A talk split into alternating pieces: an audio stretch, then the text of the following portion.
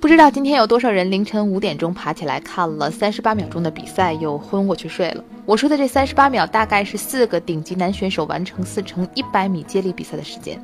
这样真正电光火石的瞬间，可能会身体接触，可能会弯道超越，当然也可能掉棒。无数戏剧性的场景都在短时间内发生。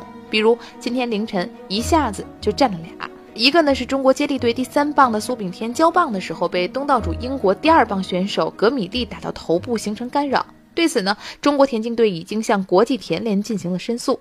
二是闪电博尔特的谢幕演出拉伤，倒在了终点线前的二十米。博尔特的三位队友呢抱怨比赛开始之前他们在十多度的室外苦等了四十分钟才上场。闪电的肌肉拉伤应该在某种程度上归因于这种不当的安排。听了这样的报道，一般的受众会倾向于相信，博尔特的悲情和中国队的遗憾本都可以避免。然而，我想说的事实是，这种结论很可能是臣服于情绪。首先，我们分析中国队所谓的被黑。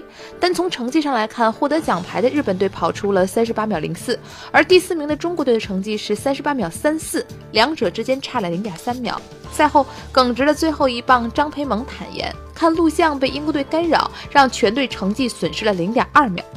就算我们加上这零点二秒，那就是三十八秒一四，这样中国队就能拿到铜牌了吗？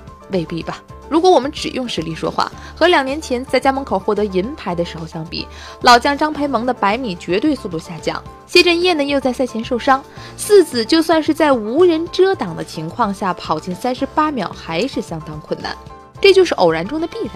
如果您是看了一个小动图就气炸了，硬是认为中国队被黑才与奖牌失之交臂，我觉得可以解释的方式是，五年前同样在伦敦碗，中国队没被黑，发挥出了最佳水平。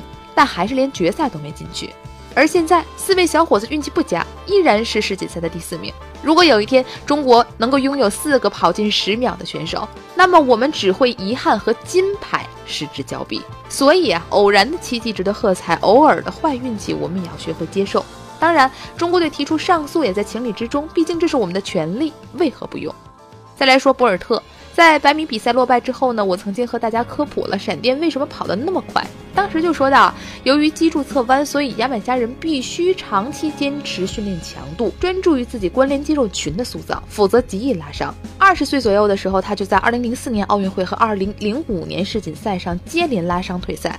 而过去半年，博尔特因为挚友离世，训练也并不系统，这很可能让意外再次重演。很不幸，这真的成为了一代传奇的谢幕方式。客观讲，所有人都在寒冷的伦敦等了四十分钟才上场，主办方固然这样安排不谨慎，但如果我们把这个锅甩给他们，我看这逻辑也充满了漏洞。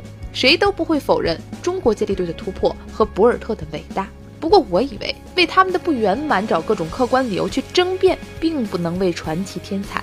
相反，承认遗憾才是我们表达尊重的正确方式。三分钟热度，直击体坛沸点，我是张文，我们下期见。